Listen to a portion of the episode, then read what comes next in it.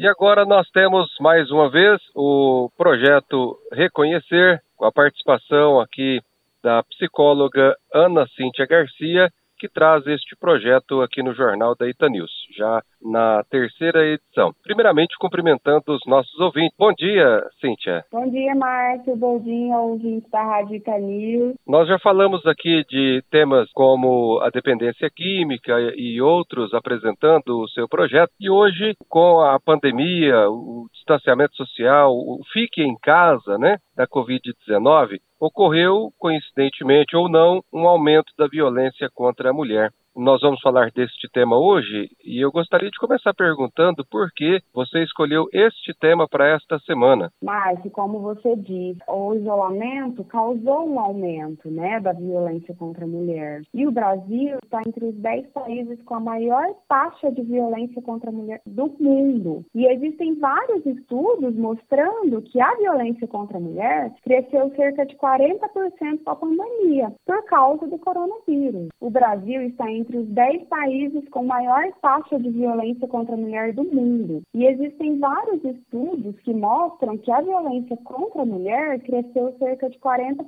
com a pandemia decorrente do coronavírus. E é a nossa realidade atual. E existem ainda muitas mulheres que sofrem dentro de casa e que por algum motivo não conseguem sair dessa situação. E tem também muitas que não conseguem perceber que estão sofrendo com a violência doméstica, porque não é a violência somente física. Então eu escolhi esse tema que a gente possa de alguma forma orientar as mulheres quais os tipos de violência, como que são e o porquê, né, do isolamento social estar aumentando a violência familiar. Cíntia, você disse que violência doméstica não é só a violência física, né? A violência física, a agressão física. Quais são os tipos de violência que a mulher pode sofrer dentro de casa? Sim, Marta, a violência física é a mais falada, as pessoas mais conhecem. Mas existem cinco tipos de violência doméstica previstos na Lei Maria da Penha, que é a lei que regulariza e protege a mulher e a família contra a violência doméstica. Então, existe a física, que a gente falou, que é qualquer conduta que ofenda a integridade ou a saúde corporal da mulher. Então, é qualquer ato que cause um dano no corpo da mulher. A violência psicológica, que é qualquer conduta que cause dano emocional e diminuição da autoestima da mulher, como, por exemplo, controlar suas ações, comportamentos, crenças e decisões. Existem muitas atitudes que demonstram isso, através de ameaça, humilhação, manipulação, o isolamento, quando o companheiro diz, ah, a mulher minha não estuda, você não pode viajar sozinha, nem ter amigos. E aí acaba fazendo uma vigilância constante nela, tanto de onde ela vai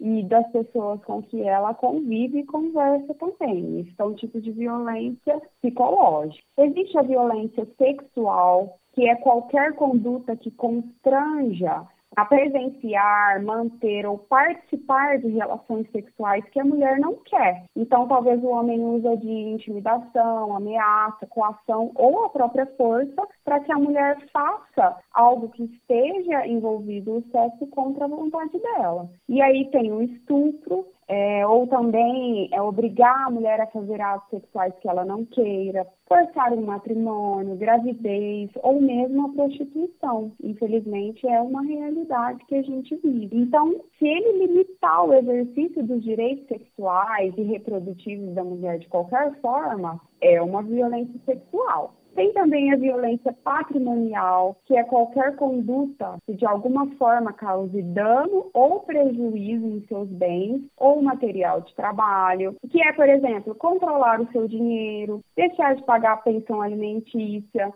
destruir documentos pessoais para que a mulher não viaje, ou causar dano de propósito aos objetos dela ou que ela goste. Por exemplo, ficou com ciúme, joga o celular na parede quebra, chegou em casa e nervoso, quebra os móveis, quebra as coisas dentro de casa. Isso é uma violência patrimonial, tá? E a violência moral, que é considerada qualquer conduta que configure calúnia, difamação ou injúria. Então, o que, que é isso? É acusar a mulher de traição, emitir juízos morais sobre a conduta dela, dizendo, por exemplo, ah, você não presta, você não é uma pessoa digna, honesta, com a intenção de caluniar aquela pessoa, com acusações mentirosas, expor a vida íntima, rebaixar a mulher por meio de xingamentos que falam sobre a sua índole, desvalorizar a vítima também pelo seu modo de se vestir. Ah, quem usa batom vermelho é puta,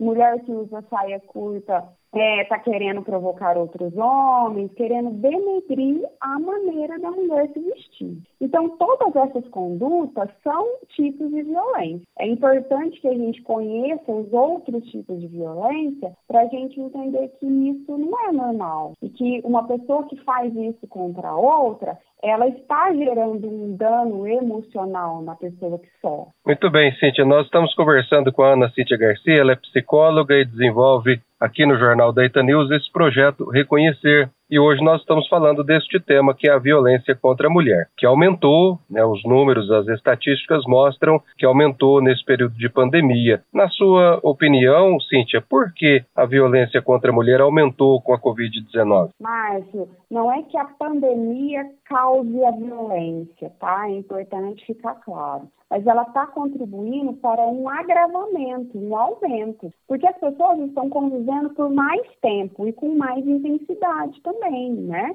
Dentro de casa, né? isoladas. Então, isso faz com que os conflitos aumentem. E o lar, que deveria ser o local de proteção e refúgio, passou a ser, em muitos casos, um lugar de medo e de abuso. Então, há um aumento da exposição diária durante esse período ao abusador.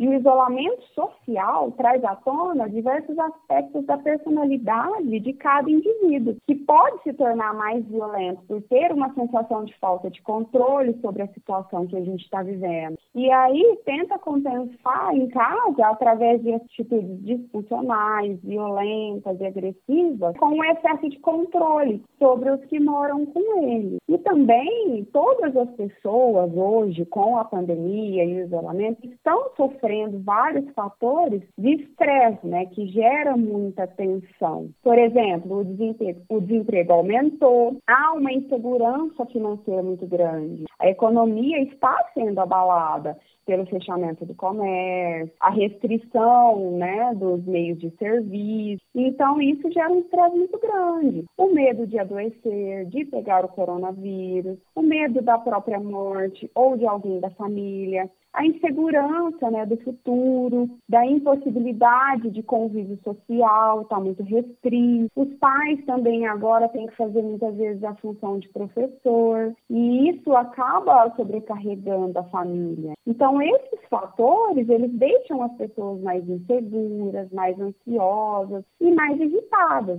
a maioria das famílias. E aí, em um lar onde já havia algum tipo de violência, com todos esses fatores, fatores, a agressividade tende a aumentar muito. Então, a pessoa que usa da violência como forma de se impor e de controlar o outro, muitas vezes não sabe lidar com essas mudanças e com esses fatores de alto estresse e acabam usando a violência como recurso para lidar com essas situações. E as pessoas que são mais vulneráveis, que geralmente são as mulheres e as crianças, acabam sofrendo muito mais. Cíntia, é, realmente não é fácil, mas tem alguma forma de lidar com essa situação? O mais importante, Marcia, é que a pessoa que sofre a violência perceba que o que ela está vivendo é uma forma de violência e que nenhuma pessoa tem o direito de causar qualquer dano na outra. Por isso que eu quis especificar claramente, dar vários exemplos de todos os tipos de violência, né?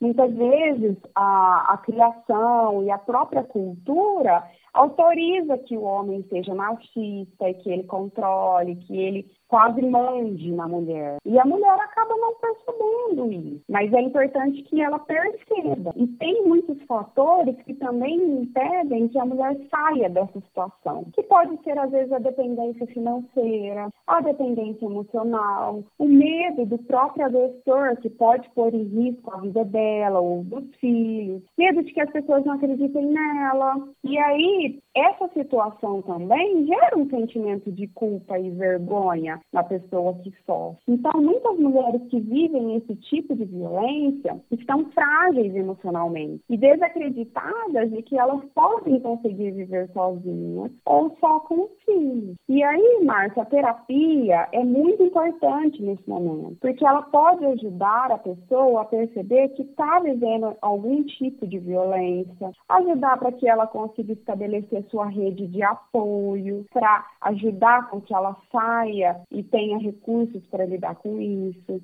resgatar sua autoestima, sua autonomia, para que ela se sinta capaz de seguir em frente e se livrar do sofrimento. E também ajudar a entender o que manteve ela naquele relacionamento abusivo. Tem algum aspecto dela que faz com que ela esteja nessa situação? Para que a partir dela entender isso, ela não volte a ter relacionamentos com o mesmo padrão de violência ou de abuso. E também, Márcia, nos casos em que a segurança física dela ou dos filhos estiver em risco, é muito importante pedir ajuda da polícia mesmo, através do 180, que tem por objetivo receber as denúncias de violência e orientar as mulheres sobre os seus direitos e sobre as leis que podem proteger ela e dar recurso para que ela se livre né, rapidamente da ameaça que ela possa estar sofrendo e encaminhar ela para os outros serviços que a rede pública também oferece quando for necessário.